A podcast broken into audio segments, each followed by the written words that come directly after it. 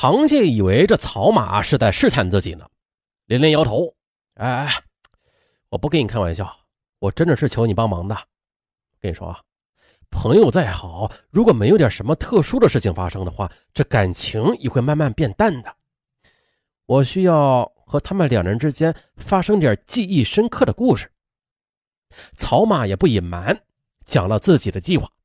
总之吧，就是我想把那两个人拉在自己身边，干点大事哦，螃蟹这下明白了，他点头应承的同时啊，也暗暗惊叹：“哎呀，这草马小小的年纪啊，鬼心眼儿怎么这么多呀？啊，幸亏跟他划清界限，不然的话，指不定什么时候阴自己一手。”啊！就在草马和螃蟹密谈的时候，石广旭和景全力两个人正和别人的监视狱友闲聊着呢。无非就是啊，把报纸上哪个奇闻异事类的新闻重新的咀嚼一遍啊，或者啊，在一起探讨一下这上文说的案都说啥的案了，有没有说到自己曾经犯下的案子呀？一群人正在聊着兴致勃勃的时候，哎，螃蟹出现了，他就如同开关一样。让所有人都闭了嘴。哎，怎么不聊了？你们聊着，我我就找他们两个。螃蟹指着石广旭和景全力，恶声恶气的说着：“嗯，我我们两个人颇感意外。这草马已经和螃蟹达成了和平共处的协议啊，也就是达成协议之后呢，螃蟹就再也没有找过他俩的麻烦。而此刻。”见螃蟹又摆出一副搞摩擦的架势，我说螃蟹啊，我们可是草马的朋友啊！哎，朋友，朋友怎么了？你以为这是以前呢？为了朋友两肋插刀的时代已经过去了啊！现在为了自己的利益可以插朋友两刀呢？我就不信草马真的会替你们俩出头。我知道你们身上藏着高档的香烟呢，识相的话就痛痛快快的拿出来孝敬我。螃蟹的这番话让石广旭和景全力的心里就没底儿了。是呀，草马是有不被人欺负的能耐，可是这能耐是他个人的，而我们既不是亲戚，也不是焚香磕头的拜把子，他怎么会不惜得罪狱霸来替我们出头啊？嗯，由于缺少这份坚信，景全力就怀着一种。本能的屈服意识，把手伸进了腰间，啊，打算贡献香烟。可这个时候呢，石广旭还是抱着一丝希望的。他用眼神制止了景全力：“我，我找草马去。如果他说可以给你烟抽的话，那我们俩就没有二话。” 嗯，行，你去啊！现在谁不是多一事不如少一事啊？连报纸上都说了。网络上不是有个新词吗？啊，叫做“我是打酱油的”。嗯，不信啊？行，你去问啊，你去找他，他一定是打自己的酱油。如果他真的敢出头，那么我给你们俩烟抽。呃，这螃蟹最后这番话让石广旭犹豫起来，但是他还是迈着缺乏信心的步伐去找草马去了。那很快的。草马便踱着步子啊走过来，对螃蟹说了：“螃蟹，在这个监狱里，你欺负谁我都不管，但是石广旭和景全力他们是我的朋友，欺负他们就等于欺负我。”嗯嗯，好好啊。螃蟹脸上显出悻悻失落的神情，他解释着说：“我这就是跟他俩打赌玩呢。”啊。并且沮丧的把手伸进了衣衫里边，从腋下取出一包香烟。呃其实啊，里边的香烟就只剩下半包了。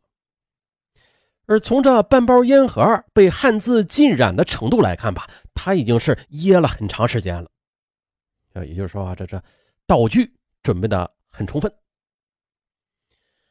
哇，草马还真的肯为自己出头哎，这让石广旭两人充满了感激。和钦佩，趁着这股子热乎劲儿呢，草马故作伤感地说：“哎，眼看咱们出狱的日子就快到了，也不知道将来咱们仨儿还会不会成为常来常往的朋友啊？啊，还有没有可能一起做一些赚钱的事儿啊？嗯，不是，我们都是一辈子的朋友啊！你说呢，景大哥？石广旭表示了。呃呃，我更是没说的啊！要不咱们来个击掌盟誓吧？景权力非但没有异议，还提出了建议。呵，击掌盟誓。亏你们能想得出来啊！那是小孩子的把戏，他们是社会上飘荡的江湖人，那做事得讲究个江湖规矩。这样吧，我们就像三国里边的刘关张那样，来拜个把子吧。我们一起来个三结义，如何啊？行啊，景全力赞同。啊啊，我也没有什么意见。嗯，好，那咱们就按照年龄吧，请大哥。你就是咱们的大哥了，啊，也就是咱们的老大了。以后呢，就要给我们俩掌舵，张罗事情了。曹马这样说着，当然了，这心里却不是这么想的。啊，啊，大哥确实是大哥，但不一定是老大。我这个人吧，做事没有脑子的，脑筋不够灵活，也不会张罗任何事儿。呃，依我看呐，这个劳心费神的角色，还是你们俩谁来干吧。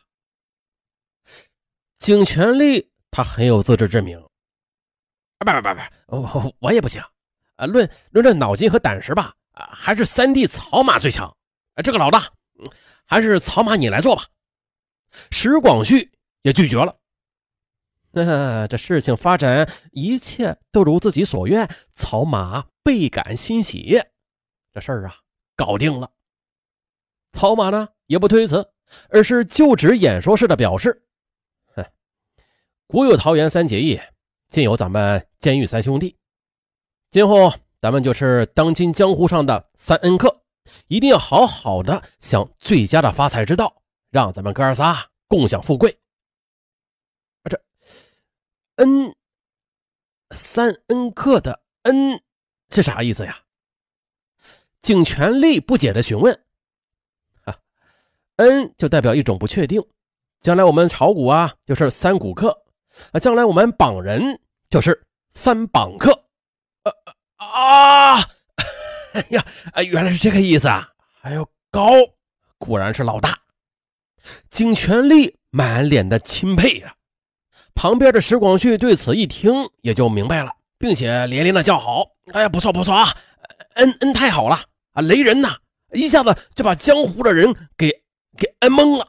”呃，接着，三个人就以三支香烟代表三炷香，在监狱的院落一角三拜九叩，完成了结义。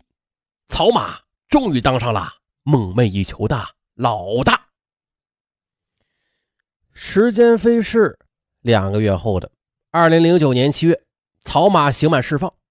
二十四岁的曹马家住鹤岗市，回到家里，他就一边联系着干活，一边等待着两位狱友出狱。在一个营建居民住宅楼的建筑工地上，前来建工的他走进了工程指挥部。那是一栋临时的建筑。招工的负责人问他索要个人简历资料，他没有。负责人就问他：“嗯，那你以前是干什么的呀？”曹马毫不隐瞒，据实相告。负责人听了就摇头，这心里就已经有了不聘用的决定了。他心说啊啊，小小的年纪，既然蹲了这么多年的监牢，啊，不是个好人啊，不能用。可是当他抬起头的时候，目光落在曹马的脸上的时候，他就惊愕的停住了。哎，你你等等等等，哎，不是，我看你怎么这么面熟啊？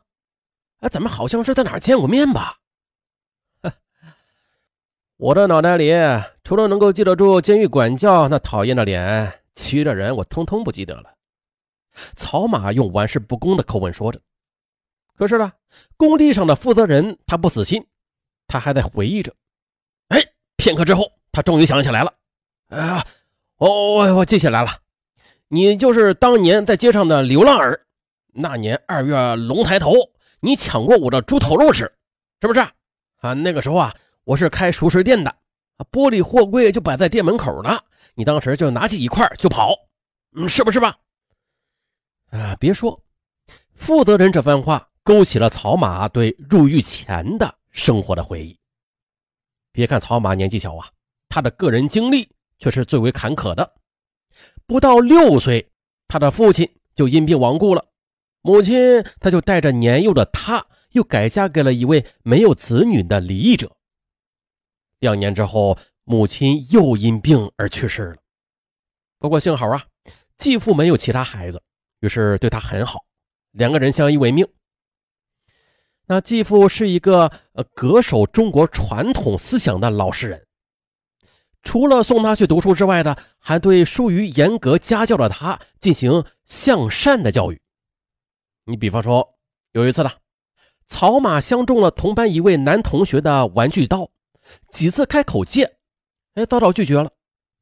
志在必得的他，他想用武力来抢过来，可是，一考虑到对方比自己高半头，还五大三粗的样他觉得自己不是对手。可是呢，他对那把玩具刀的占有欲并没有因此而减弱。他在思考如何降服强大的对手。他的歪脑筋就是多呀！仅仅一夜的思考，他就有了自己的主意。哎，这案子很长，还是那句话，等不及更新的听友搜索“上文”二字，就会搜索到上文系列的所有的大案专辑。啊现在啊，有好几个大案专辑在同步更新中啊，大家不妨去搜一下，喜欢听哪个，点击订阅。好，搜索“上文”，咱们。下期再见。